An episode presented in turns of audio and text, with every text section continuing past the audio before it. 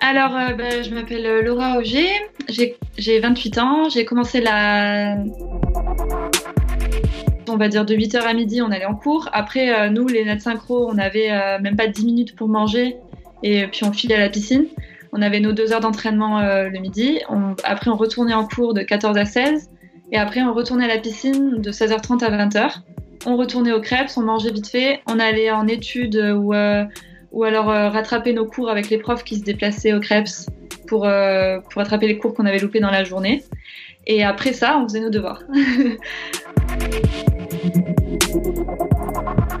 en tant que nageuse synchro, bah, on n'intéresse personne en fait au niveau des sponsors, au niveau des médias.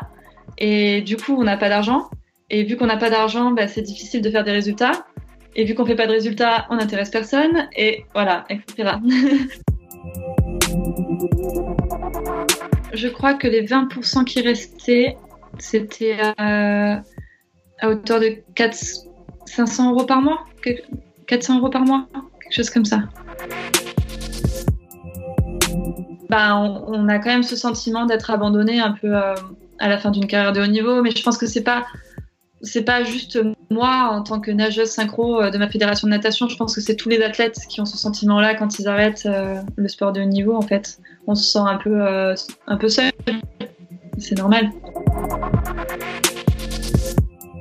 Je, dis pas qu'il y a des sports moins difficiles que d'autres, c'est juste que mon sport me demande énormément, énormément de d'heures physiquement à être là, à ne pas pouvoir faire autre chose que nager. Salut les sportifs, c'est Hermano. Bienvenue pour ce nouvel épisode du podcast Dans les vestiaires. J'espère que vous passez de douces vacances ou que la reprise du travail n'a pas été trop difficile pour vous. Aujourd'hui, en ouverture de ce 18e casier des vestiaires, je vous propose l'interview d'une sportive exceptionnelle.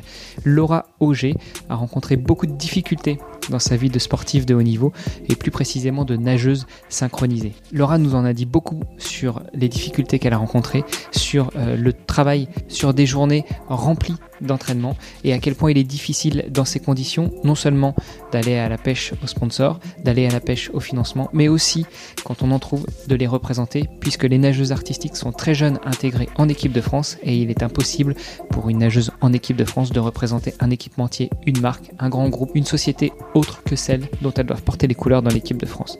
Bref, j'espère que cet épisode va vous plaire autant que les 17 premiers épisodes. Je vous rappelle que vous pouvez retrouver tous les épisodes soit sur votre lecteur de podcast favori, soit sur le site vestiaire.org. Je m'excuse par avance pour la qualité du son qui n'est pas optimale. J'ai eu un petit problème avec mon matériel d'enregistrement et je me suis rendu compte bien trop tard que euh, je n'aurais que la piste Skype. Donc le son est un petit peu euh, robotisé, mais en tout cas cela n'enlève rien au propos de mon invité. Allez, assez parlé, je vous laisse avec Laura Auger. Salut les sportifs, c'est Hermano et je suis très heureux de vous recevoir pour cet énième épisode du podcast Dans les vestiaires. Euh, on reste un petit peu sur les sports d'eau après toute une série sur les apnéistes et euh, sur les rameurs. Aujourd'hui, j'ai la chance de recevoir une nageuse synchronisée. On dit une nageuse artistique, c'est ça? Euh, Ouais, une nageuse de natation artistique. Ok, super.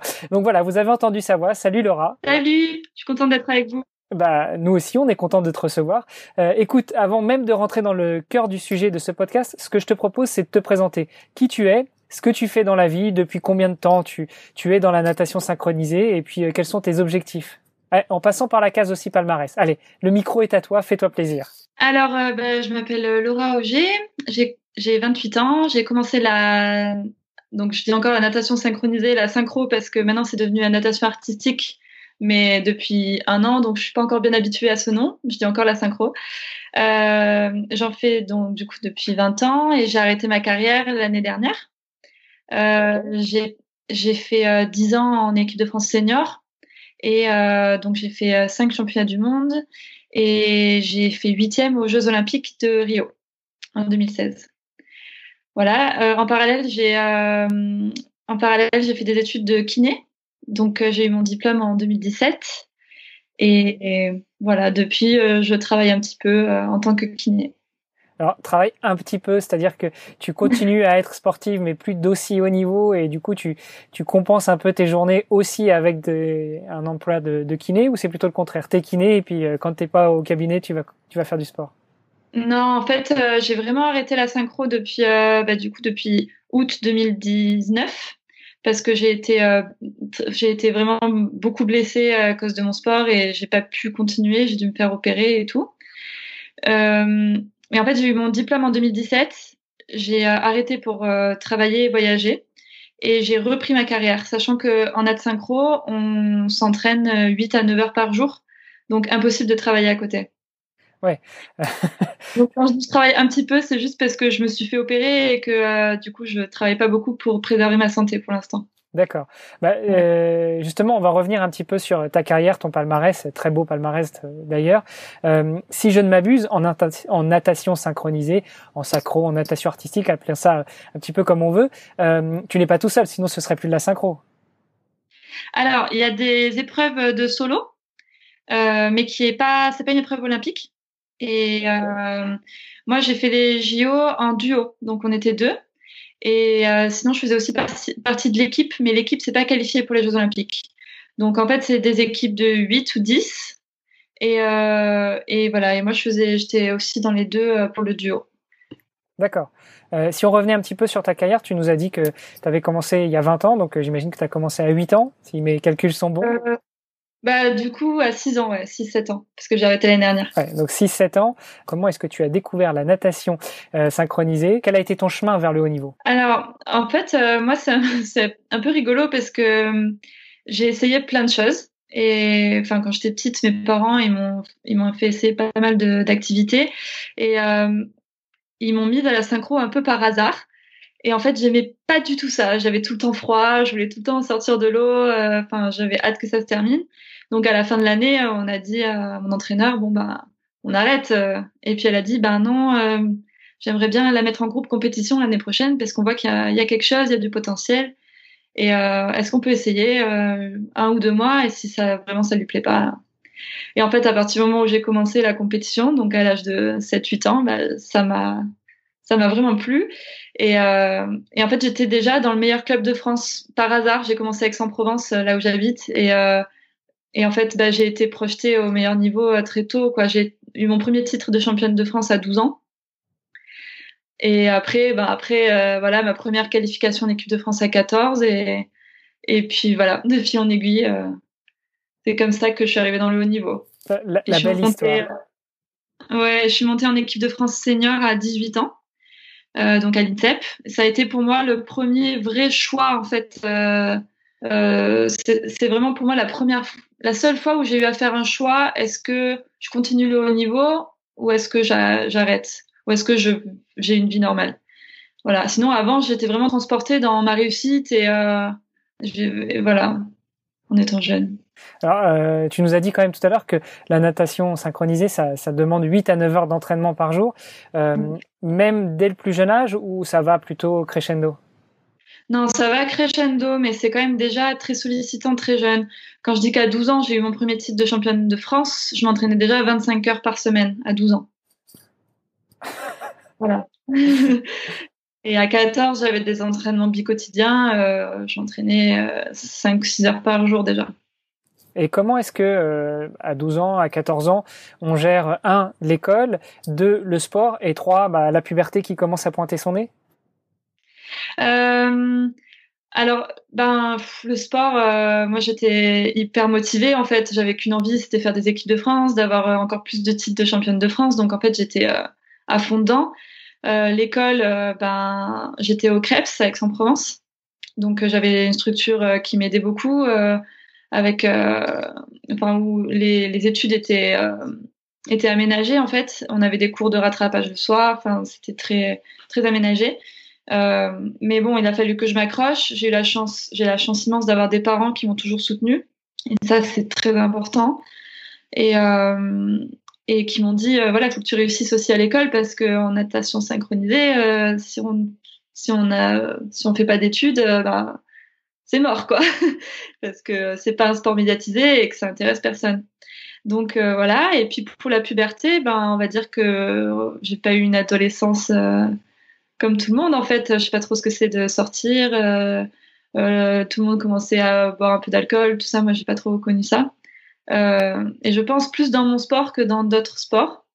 parce que déjà, voilà, très jeune, on s'entraînait énormément et, et puis moi, j'avais, j'avais peur aussi d'être tout le temps fatiguée à l'entraînement. Donc en fait, j'ai vécu toute ma jeunesse et toute ma carrière dans la, dans la peur d'être fatiguée. Du coup, je faisais vraiment rien. J'ai eu une hygiène de vie euh, très respectable, des, enfin, assez jeune en fait. Donc, tu as, tu avais déjà pris les bons gestes depuis que tu étais, euh, depuis le plus jeune âge?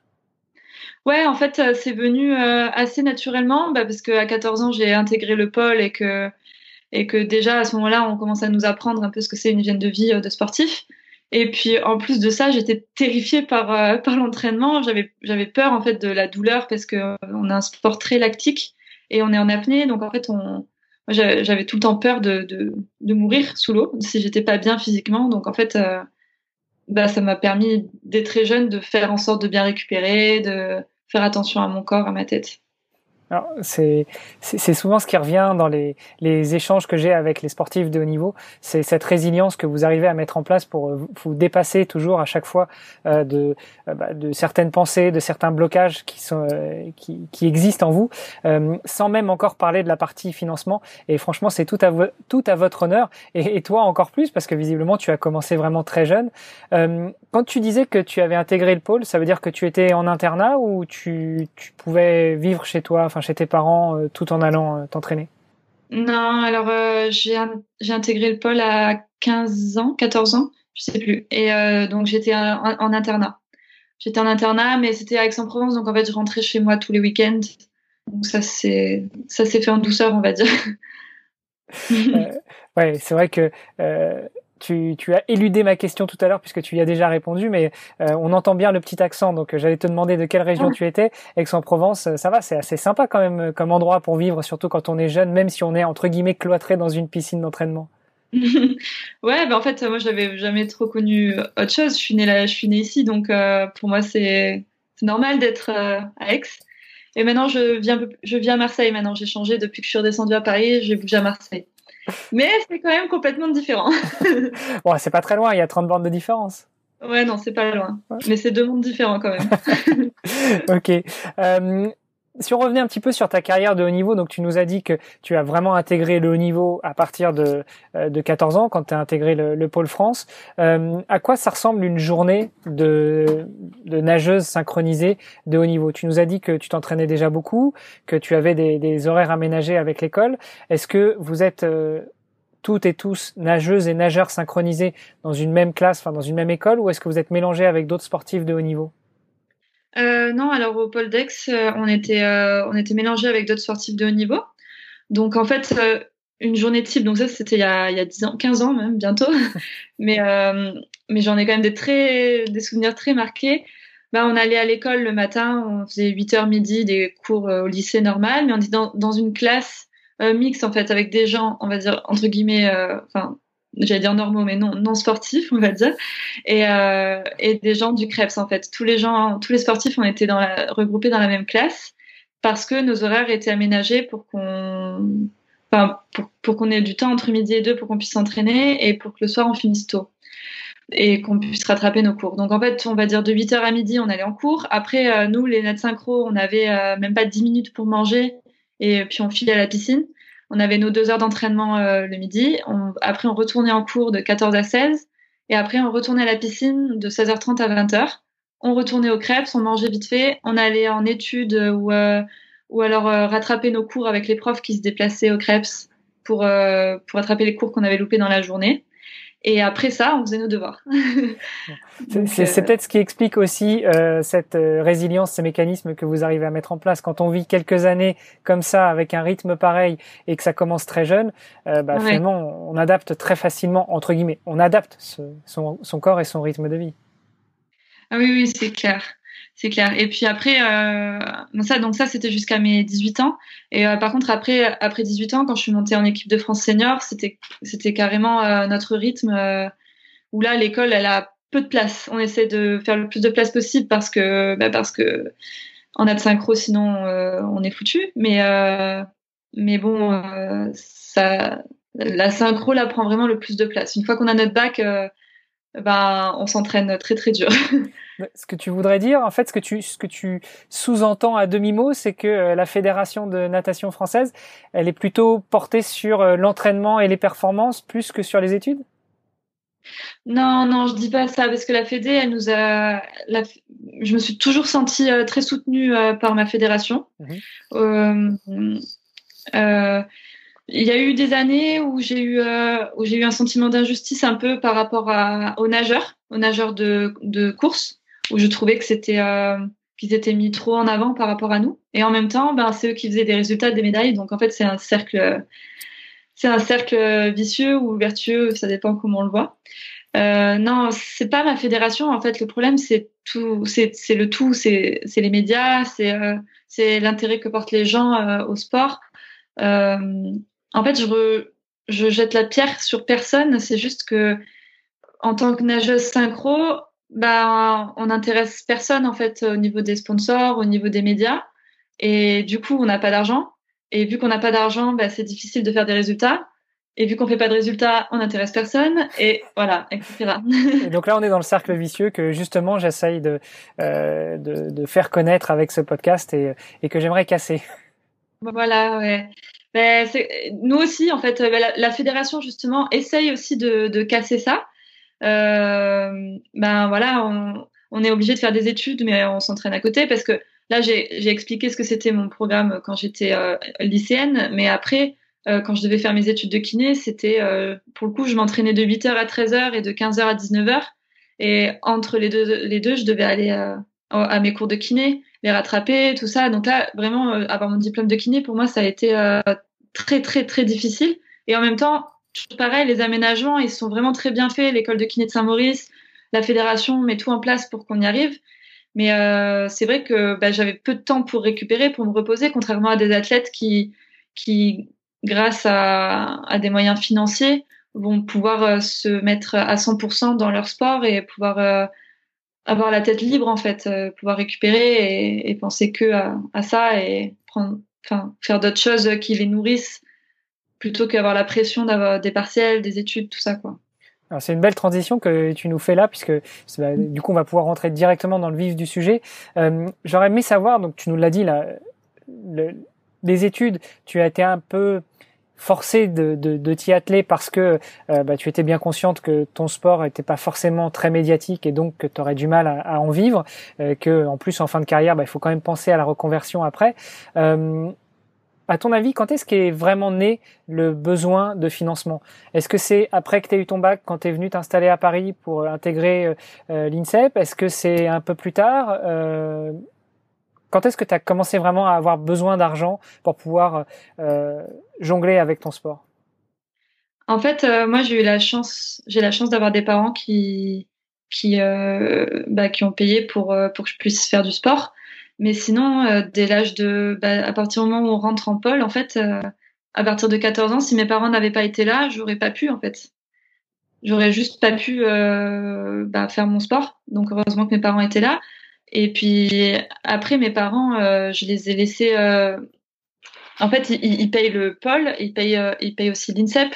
Même si la fédération prend 80% de, des frais d'INSEP, ce qui est beaucoup, bah, les 20%, il faut quand même euh, les payer. Et moi, je pouvais pas le faire parce que bah, je pouvais pas me permettre de travailler. En fait, j'avais mes études plus le sport, plus ma récup. Euh, certaines filles euh, qui, qui ne faisaient pas d'études pouvaient euh, aller faire quelques piges, aller entraîner dans certains clubs. Euh, mais c'est épuisant, c'est épuisant de travailler en même temps. Donc moi, mes parents, ils m'ont ils m'ont soutenu jusqu'à mes 24 ans, jusqu'aux Jeux Olympiques. Et, euh, et après ça, j'ai dit bon bah maintenant stop, euh, c'est à moi de me, débrouiller en fait. Si je veux continuer, euh, je vais laisser mes parents tranquilles et, voilà. Et j'ai réussi à trouver un sponsor, euh, mais juste grâce au fait que j'ai fait les Jeux Olympiques. Quoi. Sinon, euh, c'était pas possible. Donc en fait, euh, les autres filles de mon équipe n'ont aucun sponsor. Alors on va y revenir un petit peu justement sur les difficultés que vous rencontrez. Euh, quand tu parles de euh, d'un montant qui reste à payer pour l'INSEP, euh, c'est vrai que c'est assez énigmatique cette INSEP. Alors non seulement c'est c'est vraiment très comment dire c'est un peu le graal de tous les sportifs français de pouvoir intégrer l'INSEP. Ça veut dire qu'on est arrivé à un très haut niveau, que la fédération croit en nous, qu'on est censé bénéficier des meilleurs accompagnements techniques, d'entraînement, éventuellement financiers ou autres. Est-ce que tu peux nous en dire plus sur l'INSEP? Et puis justement, je savais pas qu'il restait un, il y avait un reste à charge pour les sportifs. Comment est-ce que ça se fait que la fédération ou l'État ne prennent pas tout en charge? Parce que vous représentez quand même les couleurs de la France. Ouais, ben ça. Après, ça dépend des fédérations. Je sais que la fédération de pentathlon moderne, par exemple, ils prennent 100% euh, de l'internat, euh, mais vraiment ciblé sur euh, quelques athlètes. Nous, la fédération de natation, ils, ils prennent 80%. Euh, oh, je sais plus exactement euh, parce qu'en plus ça a changé, mais euh, moi, il me payait 80% en gros de mon internat. Et, mais par contre, il payait pour toute l'équipe. Ça. Donc, euh, donc voilà, après, ça dépend. Et puis l'État nous donnait euh, une bourse chaque année parce qu'on était sur liste élite ou parce qu'on était sur liste senior. Mais bon, la bourse, elle revenait sur liste élite, c'est 3000 euros par an et, et senior, c'est 1005. Donc, euh, c'est pas, ça permet pas non plus de, combler le, les 20%. Et, euh, et donc l'INSEP, euh, ben l'INSEP c'est vraiment l'endroit parfait pour s'entraîner en fait. Euh, il y a tout, le médical est à deux pas, euh, il y a tous les moyens de récupération. En plus, il y a des scientifiques qui sont là-haut qui travaillent sur les moyens de récupération, enfin qui travaillent sur l'optimisation de la performance du sportif. Euh, chaque chaque chaque fédé, chaque sport a son a son endroit pour s'entraîner. Nous, on avait notre piscine, les nageurs avaient leur piscine, les plongeurs leur fosse à plongeon. On a notre salle de muscu, euh, quand on est en internat, notre chambre est à deux minutes à pied. Voilà, c'est un espèce de, de, de cercle euh, qui fait que bah, qui fait que tout est mis en place pour qu'on puisse s'entraîner dans les meilleures conditions en fait. Je pense pas que dans le monde il y ait beaucoup de structures qui euh, égalisent l'INSEP. Moi, j'imagine qu'aux États-Unis, évidemment, là-bas, là où le sport fait presque partie intégrante de la vie du, du quotidien, ils doivent avoir des structures qui s'y apparentent. Mais euh, c'est vrai que l'INSEP est quand même très reconnu pour la capacité et, euh, à encadrer les sportifs de très haut niveau. Ouais, ouais moi, j'ai, je, pense que j'ai vraiment compris ce que c'était le haut niveau quand je suis arrivée à l'INSEP. Puis, euh, puis voilà, puis on se crée un peu une famille aussi quand on est là-haut. Euh, bon, j'ai passé dix ans, donc forcément. Hein. mais, euh, mais ouais, ouais, non, l'INSEP, c'est vraiment l'endroit. Euh... Enfin, moi, en tout cas, en tant que nageuse, j'ai pas grand-chose à dire euh, sur les structures et tout ça. C'est vrai que des fois, il y avait des problèmes de chaufferie, de, de chauffage, de machin, mais mais non, franchement, euh, c'était très bien. Puis les médecins, les médecins, les kinés, tout est à disposition. Euh, on, se, on se blesse à l'entraînement, dans les cinq minutes, on est en train de passer une radio. Enfin, voilà, c'est c'est très c'est optimal. Optimal. Euh, alors je sais que ça, remonte un petit peu à loin, mais quand tu disais que tu pouvais, enfin que la fédération prenait en charge 80% de, de, ton internat, euh, tu as une idée à peu près du chiffre que ça représente, les 20% qui restent, ou alors les 100%, on fera une déduction. je crois, je crois que les 20% qui restaient, c'était à, hauteur de 4, 500 euros par mois, 400 euros par mois, quelque chose comme ça. Ouais, donc ça, ça, ça donne quand même une idée euh, du coût de la, la formation euh, slash l'entretien des sportifs de haut niveau euh, dans un institut aussi, aussi prestigieux que l'INSEP. C'est ça, oui. Ok. Donc, tu as eu la chance d'avoir euh, tes parents qui t'ont soutenu pendant toutes ces années, enfin jusqu'à ce que tu décides que ce serait à toi justement de, de prendre en charge tout ça. J'imagine que quand tu as décidé ça, tu nous as dit que c'était à 24 ans après les JO, ça correspondait aussi plus ou moins au moment où tu as été diplômé, où tu as commencé à pouvoir exercer en tant que kiné? Exactement. En fait, euh, j'avais décidé d'arrêter ma carrière juste après mon diplôme, donc en 2017. Donc j'ai pris une année de blanc, où comme j'ai dit, j'ai voyagé, j'ai travaillé. Et en fait, j'ai décidé de reprendre ma carrière pour les Jeux de Tokyo. Euh, et je me suis dit, bon, ben voilà, c'est ma décision. Euh, J'avais du coup 26 ans à l'époque. Et j'ai dit, là, mes parents, je ne peux pas leur demander ça. Maintenant que j'ai eu mon diplôme et que j'ai commencé à travailler, ils se sont dit, bon, bah, c'est bon, on n'a plus, de, plus notre fille à charge. Euh, voilà, je me suis dit que je me suis pas vraiment c'était même pas une option en fait que mes parents euh, m'aident. Mhm. je reprenais le sport que si j'arrivais à trouver euh, une aide. Et donc j'ai un peu négocié avec ma fédé euh, savoir si savoir comment ils allaient m'aider et tout ça. Et en plus les choses étaient en train de changer donc ils m'ont proposé ils ont accepté déjà que je revienne sous couvert que je fasse les sélections et tout ça, mais les entraîneurs m'ont beaucoup soutenu et, et, ils m'ont payé mon loyer à hauteur de 750 euros mais je devais trouver euh, de l'argent pour vivre parce que c'est pas juste avec un loyer qu'on s'en sort. c'est déjà pas mal. Alors, euh, bah, vu qu'on est en train de parler des frais, justement, tu peux peut-être nous parler des frais qui sont annexes euh, quand on est sportif de niveau. Alors, bien sûr, il y a le loyer, mais j'imagine qu'il n'y a pas que ça. Il y a aussi le matériel, l'entretien, les déplacements. Est-ce que tu peux bah, nous en dire plus? Ouais, alors euh, bah, moi du coup quand j'étais, je vais prendre l'exemple de l'année dernière hein, quand j'ai repris, donc j'avais mes frais euh, de déplacement entre mon appartement et l'INSEP, mais c'était pas grand chose parce que du coup je le faisais en trottinette électrique. Euh, hmm, donc voilà. Euh, sinon, bah, j'avais beaucoup de compléments alimentaires, justement pour pas me blesser et tout ça. Et ça, ça coûte très cher les protéines. c'est ce qui me coûtait le plus cher en fait. Et puis le, et puis de se nourrir à Paris, c'est hors de prix. c'est vraiment hors de prix. Se nourrir bien en fait parce que parce que euh, bah, pour pas se blesser et pour optimiser sa performance, il faut bien se nourrir et ça, ça coûte euh, ça coûte vraiment cher. Euh, voilà, puis je, vivais quand même, j'essaie vraiment de pas sortir, de rien faire pour pouvoir garder de l'argent parce que j'ai réussi à avoir mon sponsor qui me donnait l'équivalent de 700 euros par mois. Donc donc voilà, je, vivais, je en gros avec les 700 euros, je mettais pas trop de sous de côté quoi.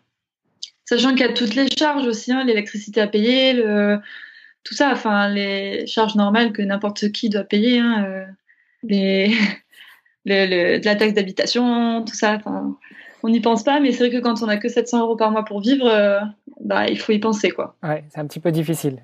Mm, mm, ouais. Euh, ok. Alors donc quand tu, tu, nous as dit que tu, tu as été au JO, tu as arrêté ta carrière pour voyager un petit peu, profiter de la vie, enfin faire ta crise d'ado que tu n'avais pas eu l'occasion de faire peut-être quand tu étais... c'est rigolo que tu dises ça parce que c'est ce que je dis à tout le monde. C'est rigolo qu'on ne s'est pas concerté et tu dis cette expression alors que c'est ce que je dis à tout le monde.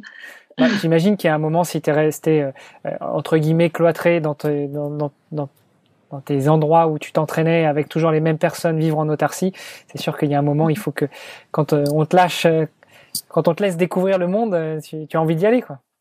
Ouais, c'est ça. Et, et, du coup, quand tu es revenu après euh, dans, euh, dans ton sport, tu nous as dit que c'était parce que tu avais réussi à trouver un soutien. Comment est-ce que tu as pu trouver ce soutien? Est-ce que c'est en un claquement de doigts, c'est assez facile de trouver un sponsor ou c'est un combat du quotidien? Non, bah c'est euh, encore une fois, j'ai eu la chance d'avoir une connaissance en fait dans un grand groupe et euh, sinon j'avais démarché pas mal de monde. Je m'étais même renseignée euh, à Pôle emploi, enfin savoir un peu comment si je pouvais toucher des aides de l'État, le RSA, tout ça. C'était compliqué. Et, euh, et, en fait, bah, j'ai trouvé cette grande boîte, euh, quelqu'un qui était assez bien placé dans la boîte et qui m'a fait qui m'a fait rentrer comme ça, qui m'a dit bon bah je vais te présenter à la bonne personne.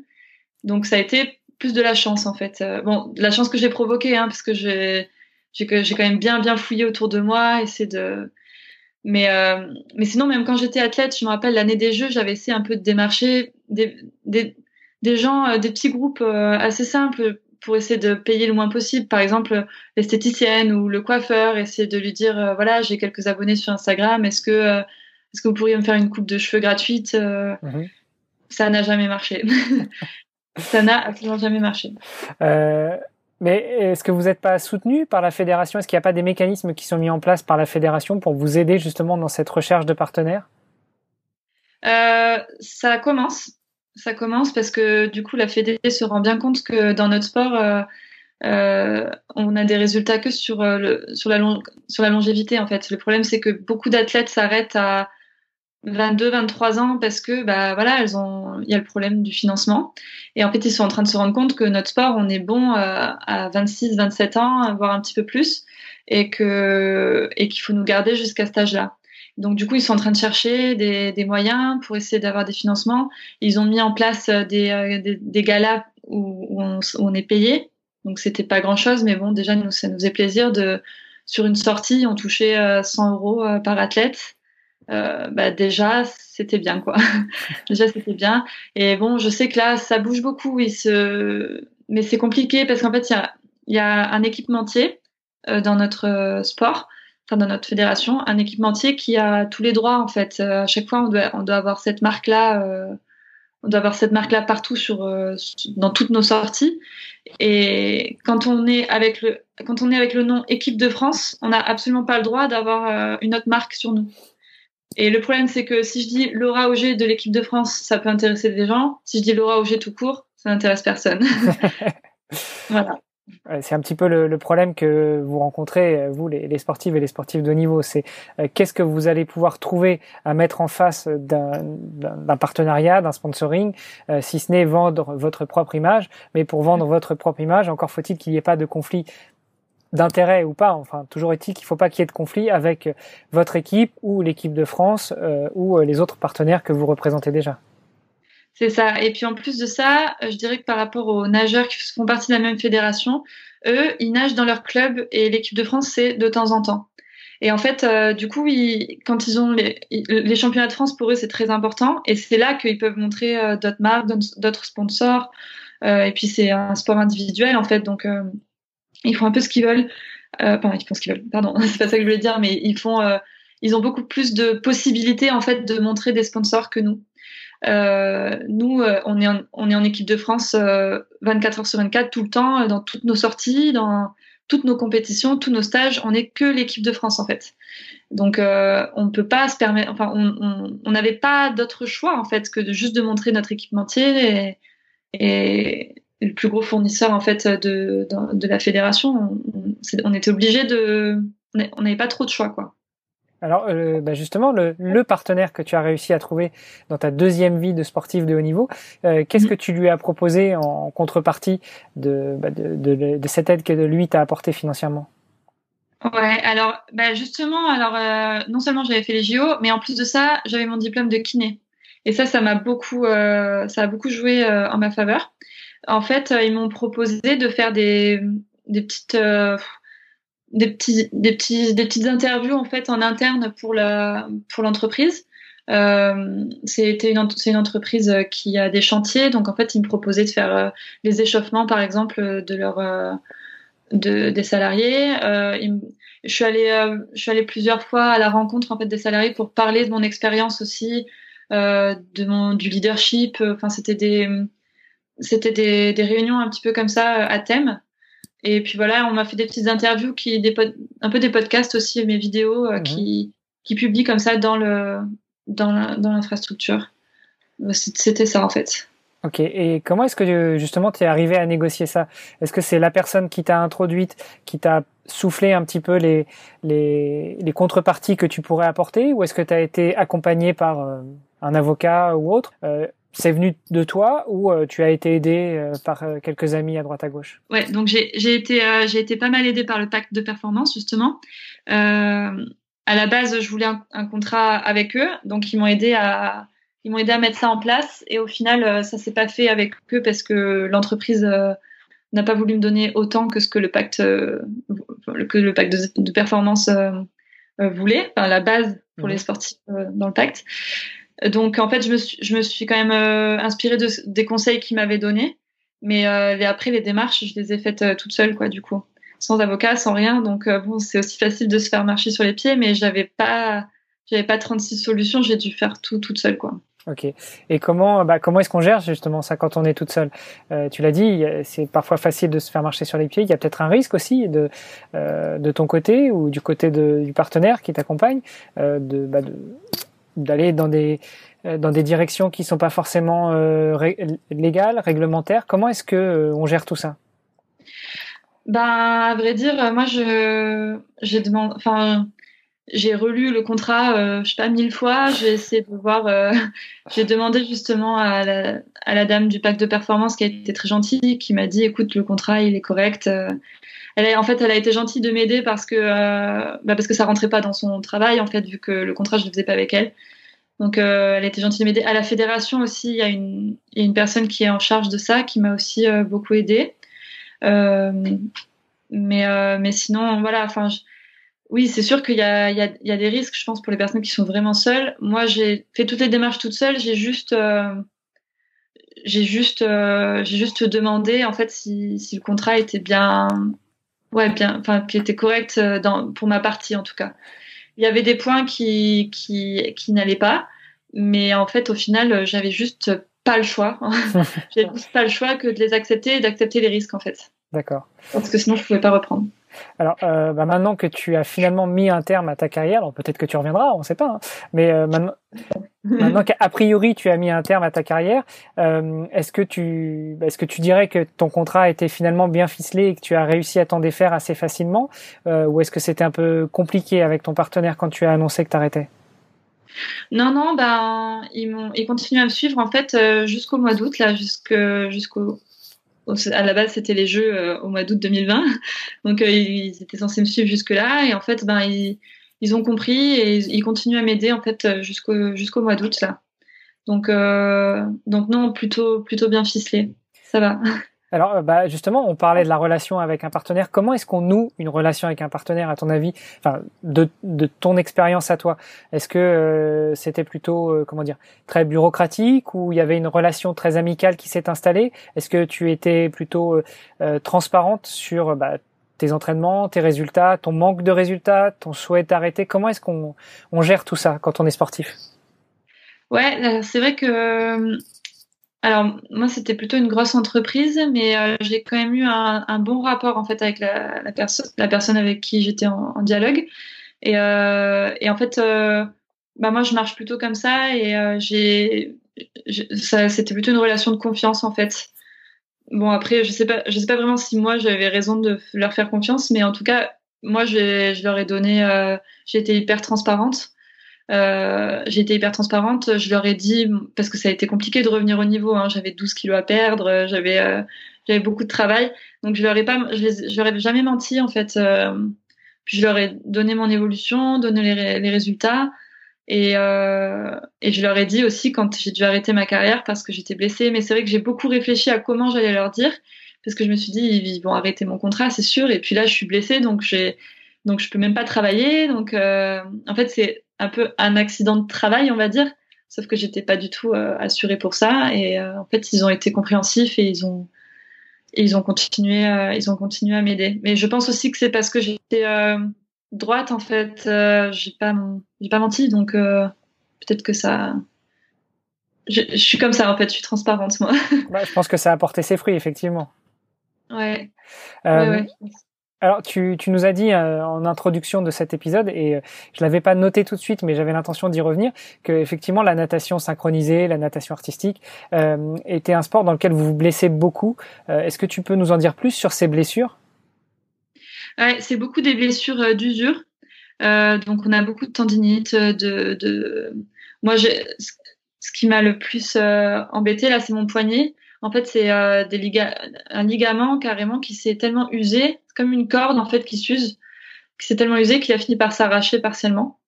Euh, voilà, on a, des blessures euh, traumatiques aussi, des, déchirures musculaires. moi, j'ai déjà eu une commotion cérébrale en torse cervical parce qu'on a des acrobaties en fait, on se prend des fils sur la tête. Il y a des tympans percés, il y a, il y a, mais voilà, le plus quand même, c'est des tendinites. Je dirais tendinites et et on a beaucoup de. J'ai été arrêtée pendant un an aussi pour euh, hernie discale. J'ai eu beaucoup de problèmes de dos. On a beaucoup de problèmes de dos dans, dans notre sport. Parce que euh, parce qu'on va dans tous les sens, on bouge dans tous les sens, on a le bassin qui vrille dans tous les sens. Donc euh, ouais, on est quand même beaucoup blessé. Mais c'est des blessures d'usure en général peu traumatiques. Enfin, on se prend peu de coups à part, euh, à part dans les acrobaties, en fait, comme j'ai dit, où on a des entorses cervicales ou des commotions cérébrales, mais à part ça, c'est beaucoup de blessures d'usure. C'est un petit peu euh, contraire à l'image qu'on peut se faire de la natation. Alors peut-être pas synchronisé, mais de la natation en général. En tout cas, on nous dit que la natation, c'est ce qu'il y a de, meilleur comme sport, de moins traumatisant. On est dans l'eau, c'est un sport porté, euh, et donc normalement, on n'est pas censé se blesser. Donc là, tu nous apportes la preuve que Peut-être oui, mais en tout cas pas dans la natation synchronisée et j'imagine pas non plus dans le plongeon euh, qui, qui, peut être assez traumatique. Ah, le plongeon, ouais, le plongeon c'est encore autre chose. Eux, ils ont plus de blessures euh, traumatiques que nous. Euh, en fait, c'est toujours pareil, hein, le sport, c'est bon pour la santé, mais peut-être pas quand on en fait 10 heures par jour, quoi. c'est sur la même chose. Hein, moi, j'ai là, là, maintenant que j'ai arrêté ma carrière, bah, j'ai des problèmes de genoux, j'ai des problèmes de, de partout, j'ai du mal à, à, être sur terre, en fait. C'est bizarre à dire, mais j'ai là maintenant j'ai des blessures du fait que je, que, que je suis en, avec la pesanteur justement. En apesanteur. euh, ouais, alors du coup tu nous en as dit plus sur les blessures. Et euh, est-ce que ça fait ce sujet de la blessure qui peut, et, pour preuve, mettre un terme à une carrière de sportive ou sportive de haut niveau, euh, est-ce que c'est déjà un sujet que qu'on aborde très jeune dans, le, dans, dans la carrière du sportif, euh, ou est-ce que c'est justement un sujet tabou qu'on essaye de, de mettre de côté le plus possible euh, c'est en train de changer. Je pense que moi, ma génération, ça a été la génération où ça a commencé à changer. Là, maintenant, euh, je pense que les, les, petites, elles sont. En plus, notre sport, il a changé. Il est beaucoup plus rapide. Maintenant, c'est maintenant c'est très traumatisant. En fait, on nous demande d'être très très souple et en même temps très explosive. Euh, donc maintenant, notre sport, notre sport est en train de changer et on se blesse de plus en plus jeune. Donc maintenant, euh, il y a quand même beaucoup de. Enfin, je pense vraiment que les, petites, elles sont euh, elles sont au courant elles sont euh, beaucoup mieux entourées que ce qu'on était. Euh, après, ben ouais, moi la blessure, je l'ai connue très jeune. Hein. J'ai eu des élongations aux adducteurs à 15 ans, et puis j'ai dû arrêter ma carrière pendant un an à l'âge de 17 ans quand même à cause d'une hernie discale, à cause du surentraînement. Donc c'est quand même jeune, 17 ans pour pour arrêter un an à cause. Enfin, j'avais un corset, je pouvais même pas porter mon sac pour aller à l'école à cause de mon sport. Donc donc oui oui on on, est au courant en fait, euh, on est au courant des, blessures parce qu'on y est confronté très jeune. Il y a un truc que je voulais dire aussi par rapport aux blessures, c'est que, en tout cas moi l'année dernière, mais je pense que les blessures elles euh, elles viennent du surentraînement et aussi euh, quand ça va pas dans la tête, quand c'est trop dur dans la tête, quand psychologiquement c'est difficile, le corps il peut jamais suivre. Le corps déjà il se blesse quand tout va bien, mais alors si ça va pas là-haut, c'est c'est très difficile d'avoir le, le, corps qui va bien. Quoi. Et encore plus quand vous, le là-haut, il est en bas parce que vous avez souvent la tête en bas. on peut dire ça comme ça, ouais. Euh, ouais, alors effectivement, tu nous as dit que ça, la blessure, ça commençait à devenir un sujet un peu moins tabou. Euh, D'un autre côté, euh, au niveau financier, j'imagine que c'est un sujet qui qui peut poser un problème. Alors toi, tu as eu la chance de pouvoir échanger ouvertement avec ton sponsor et puis donc de, de négocier qui, qui continue à t'accompagner malgré ta blessure, malgré ton arrêt de carrière, malgré le fait que très très probablement tu ne reviendras pas au niveau. Donc quelque part, c'est un peu, c'est un peu euh, un manque à gagner pour ce sponsor-là. Euh, malgré tout, tu, tu l'as dit, enfin tu, tu lui fais hommage. Il, il, est là toujours pour te soutenir et c'est tout à son honneur. Euh, et comment est-ce que dans, dans le cadre d'une carrière de, sportif, de sportif de haut niveau, euh, quand on arrive à trouver un partenaire, euh, est-ce que on, aborde ça enfin, est-ce que ça reste un tu l'as dit, je vais reprendre un petit peu. Tu l'as dit, quand la tête ne va pas bien, euh, le corps a du mal à suivre euh, en face. Euh, est-ce que, en plus, cette pression de l'argent, cette pression financière, cette pression de la blessure qui peut arriver, mettre un terme à tout et être obligé de, de se réinventer pour trouver une solution pour s'en sortir, ça rajoute encore un poids? Ouais, énormément, je pense. Euh, du coup, moi, j'avais pas vraiment conscience de ça quand mes parents, euh, c'était eux qui payaient pour moi, parce que je me disais bon bah, quoi qu'il arrive, la fédération sera là, mes parents seront là. Euh, mais là, j'avais un, énorme challenge, c'était de revenir. Je savais que ça serait difficile parce que, bah, parce que pendant deux ans, j'avais pas fait de sport et que euh, bah, je devais revenir au niveau, je devais me réathlétiser. Euh, et je savais en fait que j'allais avoir des blessures. C'était obli obligatoire en fait, en s'entraînant comme ça. Et même si j'étais bien accompagnée dans ma réathlétisation, tout ça, c'était obligé que j'allais me blesser. D'ailleurs, euh, au bout de dix jours, euh, dix jours d'entraînement où j'ai réintégré le pôle, je me suis déchiré le quadriceps déjà. et euh, je, savais en fait, et c'est vrai que c'est vrai que c'est quelque chose que j'ai essayé de cacher au début en fait à mes sponsors, enfin aux sponsors que j'ai trouvés.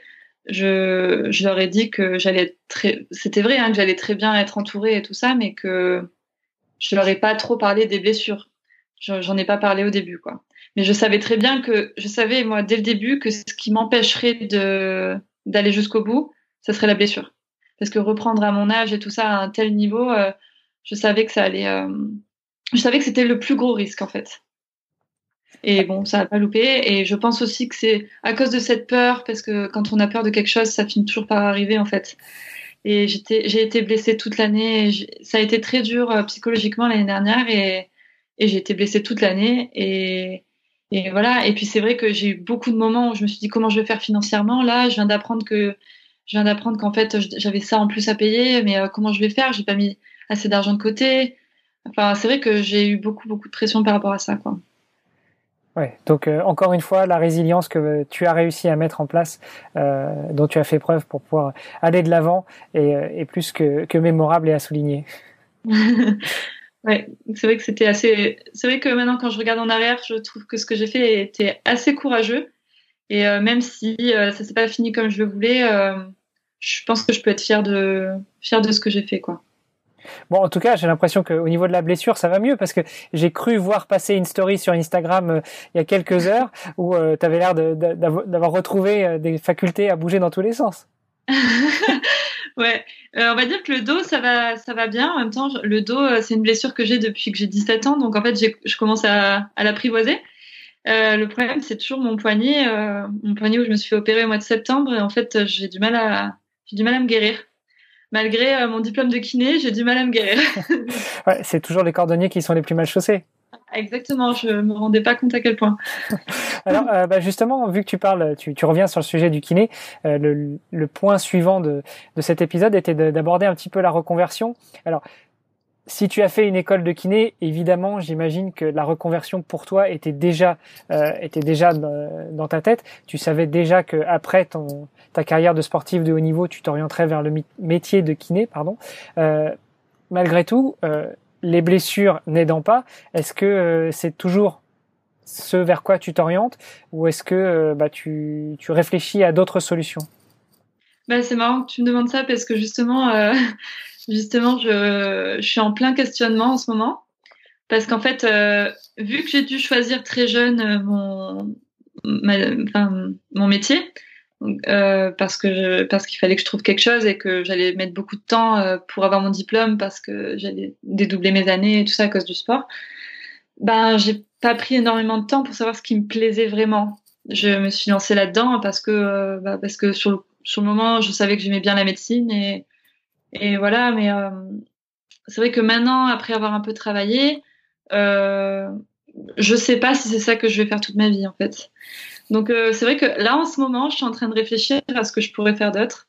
Et, euh, et voilà, c'est en cours de réflexion. Je peux pas vraiment en, parler, mais euh, mais j'ai des pistes, j'ai des pistes, mais il faut voir après comment ça peut comment ça peut se faire. Pour l'instant, pour l'instant, kiné, j'aime beaucoup ça quand je bosse avec des sportifs. D'accord. Bah, il te reste plus qu'à intégrer l'INSEP et être kiné de l'INSEP, par exemple, ou d'un pôle du CREPS. Oui, j'aimerais bien rester dans le sud quand même. c'est bon, 10 ans à Paris, euh, ça suffit. Ah, le, le crêpes d'Aix-en-Provence, le crêpes d'Antibes aussi est pas mal. Il y a de quoi faire. oui, et puis euh, il y a plein d'équipes sportives euh, quand même à Marseille. Voilà, je pense que je, pense que je pourrais trouver une fois que je me serai guéri ce poignet là, je pense que j'arriverai à trouver. Et qu'on sera sorti de cette crise aussi, parce que là, pour l'instant, je trouve pas de travail pour après le confinement. Donc. Oui, parce que là, tu es là, tu es kiné salarié, tu n'as pas ton propre cabinet. Ouais, en fait, non, je suis, je suis kiné libéral. Donc, en fait, euh, pour l'instant, je faisais que des remplacements un peu à droite à gauche parce que j'avais pas envie de, de me poser quelque part. Et, euh, mais du coup, là, plus personne n'a besoin de remplaçant, en fait, pour le, le retour. Donc, euh, donc pour l'instant, un peu compliqué de trouver du travail. Mais bon, ça, ça va se déboucher. Ça va se déboucher. Ouais, bah, je, je pense bien. Est-ce qu'au niveau de la reconversion, pour rester sur ce sujet-là, tu es accompagné par euh, la fédération, euh, par euh, les instances, par alors pas par les clubs parce que tu l'as dit, toi, tu euh, en natation synchronisée, on est 100% en équipe de France, mais est-ce que vous êtes accompagné par la fédé, par les équipes, par les gens qui gravitent autour de vous? Financièrement ou un soutien psychologique? Financièrement, je sais pas, mais enfin les deux, quoi. pas vraiment. Je... Pas vraiment. En fait, il y a des solutions, mais c'est vrai que quand on arrête le sport, on se sent quand même un peu euh, rejeté. Euh, on a l'impression de plus servir à rien pour notre sport en fait. Et euh, mais c'est normal, c'est normal parce qu'il s'occupe vraiment des sports, des athlètes qui sont en cours. Et bon, on nous remercie, on nous remercie de ce qu'on a fait pour pour le sport français. Et puis et puis ciao. c'est la c'est la vie, c'est comme ça. Après, euh, j'ai toujours des, j'ai toujours beaucoup de contacts avec euh, mes anciens entraîneurs. c'est des amitiés, c'est des, des contacts humains, c'est une aventure humaine qui fait que tout ce que j'ai vécu avec ces personnes-là, c'est ça me connecte à eux en fait forcément. Euh, et ça fait qu'ils s'inquiètent pour moi et ils prennent soin de moi, ils prennent des nouvelles. Euh, mais mais bon, c'est vrai que après aussi, euh, j'ai du, fait d'avoir été euh, athlète de haut niveau avec ma fédération, j'ai pu avoir des contacts aussi pour être euh, kiné de, du water polo, de, de l'équipe de France de water polo. Donc ça, si j'avais pas été athlète, si j'avais pas eu des contacts, euh, c'est sûr qu'en sortant du diplôme, j'aurais jamais pu avoir ça, quoi. Donc ça, oui, pour la reconversion, c'est vrai que les contacts, ça m'a aidé.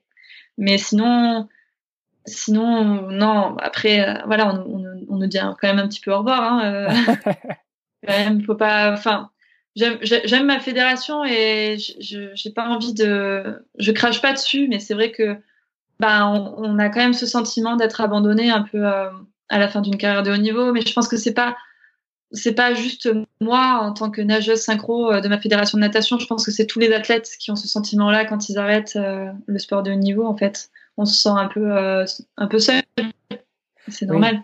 J'imagine après avoir consacré autant de temps, autant d'années à son sport et avoir vécu presque en autarcie complètement autour de son sport, quand tu quand tu arrêtes ça doit vraiment te faire un gros vide. Ouais, ouais, c'est ça en fait.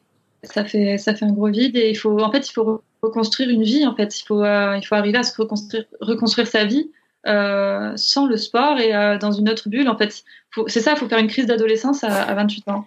Il faut, trouver qui on est, qui on a envie d'être, euh, avec qui on a envie de faire sa vie, que ce soit des amis ou en amour. Et, et voilà, c'est difficile de se retrouver dans le monde, dans le vrai monde d'un coup, enfin, dans un nouveau monde en fait, de tout devoir reconstruire. Mais c'est aussi, aussi beau en fait de devoir de repartir de zéro. Après, tout ça. alors, entre guillemets, encore heureux que tu aies arrêté assez jeune, parce que euh, j'avais à ce micro des apnéistes, euh, des, une voileuse, une jeune voileuse de 18 ans, mais qui me disait que bah, euh, dans son sport, on peut aller jusqu'à 45, 50 ans. Donc si tu dois faire ta crise de la ta, crise d'ado à 40 ans, ça doit être un peu compliqué quand même. Je pense, je, alors c'est sûr, mais il y a quand même, pas dans mon sport, mais il y a beaucoup de, il y a beaucoup de sportifs en fait qui qui arrivent à, à construire la vie d'à côté euh, en même temps que leur sport. Je pense aussi parce qu'ils ont plus de temps. Euh, euh je, je dis pas qu'il y a des sports moins difficiles que d'autres. Je dis juste que mon sport me demande énormément, énormément d'heures euh, physiquement à être là, à, à, ne pas pouvoir faire autre chose que nager. Passer, euh, je passe, je, je sais que il y a très peu d'autres sports qui passent 9 heures par jour euh, dans, dans la flotte ou, ou, ou sur une piste d'athlée ou euh, mmh. dans une salle d'escrime. C'est euh, c'est quand même assez particulier avec euh, mon sport de de rien pouvoir créer d'autre tant qu'on nage quoi. Il y, a, il y a, très très très peu d'athlètes dans le monde qui ont eu un bébé par exemple en étant en étant athlète ou ou qui ont pu faire une pause. C'est très rare. Donc c'est vraiment que les, les grandes grandes grandes stars. Il y en a quelques-unes mais pas beaucoup. Oui, mais encore une fois, ça remet encore en, en lumière euh, toute cette résilience et, euh, et, tout ce que vous arrivez à, à faire et, et, à mener de front. Alors il y en a qui, ont, qui arrivent à mener une vie de famille et puis il y en a d'autres qui restent vraiment absolument concentrés, connectés avec leur sport. Euh, Laura, merci beaucoup pour toutes ces, ces, questions, pour toute cette transparence. Juste avant de te laisser partir, je vais quand même te poser euh, les deux petites questions habituelles que je pose sur ce podcast. Euh, Déjà, si tu pouvais te transformer en une toute petite Laura et que tu pouvais remonter le temps et aller parler à la Laura de euh, 6-7 ans qui va commencer la natation synchronisée. Alors peut-être pas quand t'aimes pas, mais justement quand tu quand tu commences à apprécier, quand tu euh, intégré l'équipe compétition et que tu commences vraiment à, prendre du plaisir, qu'est-ce que tu te dirais? Ah, Difficile, hein? Euh, Sois courageuse. sois courageuse et... Et ça va être dur, mais tu vas vivre des très belles choses. Wow. Euh, allez, autre question. À ton avis, quelles sont les, les deux, trois bonnes, enfin, les deux, trois qualités pour euh, une bonne sportive ou un bon sportif de haut niveau? Euh, Le courage, l'organisation et le bah, j'ai envie de dire la transparence en fait, mais ça, ça veut dire la transparence. Euh, les, c'est euh, la, les relations avec euh, les autres en fait. Quand je dis transparence, c'est c'est ne pas avoir du mal à, donner et à recevoir. Mhm. Voilà. et puis, bah, dernière question. Celle-ci, tu devrais pas avoir trop besoin de réfléchir. S'il y avait une ou un sportif que tu aimerais bien entendre à ce micro, est-ce que tu aurais des noms à nous donner? Euh... alors pas trop dur euh. parce qu'on m'a déjà demandé Usain Bolt. Alors là, ça va être très compliqué. ah, ah, des stars en fait. Ah non, mais moi j'étais plus partie sur des sports euh, justement des personnes, euh, des personnes avec. Je dis pas que Usain Bolt n'a pas de mérite, mais des personnes qui ont beaucoup de mérite mais qui, qui sont cachées. eh bien, allons-y justement. C'est l'intérêt de ce podcast. Ouais. Du coup, je réfléchis. Euh... Non, bah là, ce qui me vient, euh, euh, c'est Laura Marino du plongeon, qui a aussi arrêté sa carrière, qui a le même âge que moi. Euh, mais bon, son profil ressemble un peu au mien, vu qu'elle fait du plongeon, qu'elle est kiné, qu'elle a arrêté quasiment en même temps que moi.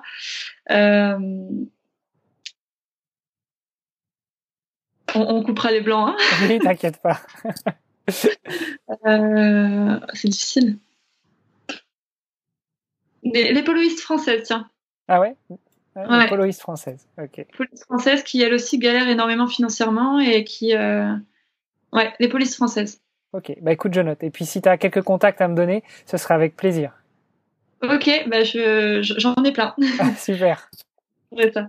Bah écoute Laura, merci encore beaucoup pour euh, bah, pour cette euh, cette interview. J'ai vraiment beaucoup apprécié euh, toute ta transparence, toute ton honnêteté, et puis bah j'espère que tu as passé un bon moment avec nous. En tout cas, euh, je mettrai toutes les informations pour rester en contact avec toi s'il y a les auditrices et les auditeurs qui veulent continuer un petit peu le débat. Et puis, bah, moi, je te souhaite bon courage pour la suite. Et chères auditrices, chers auditeurs, je vous dis à la semaine prochaine pour un nouvel épisode. Merci beaucoup.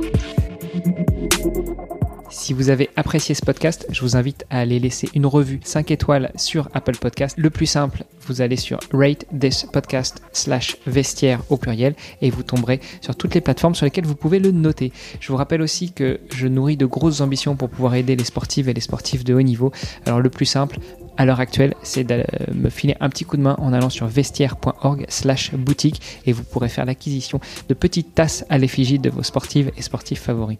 Allez sur ce, je vous laisse et je vous dis à dans 15 jours pour un nouvel épisode. Salut les sportifs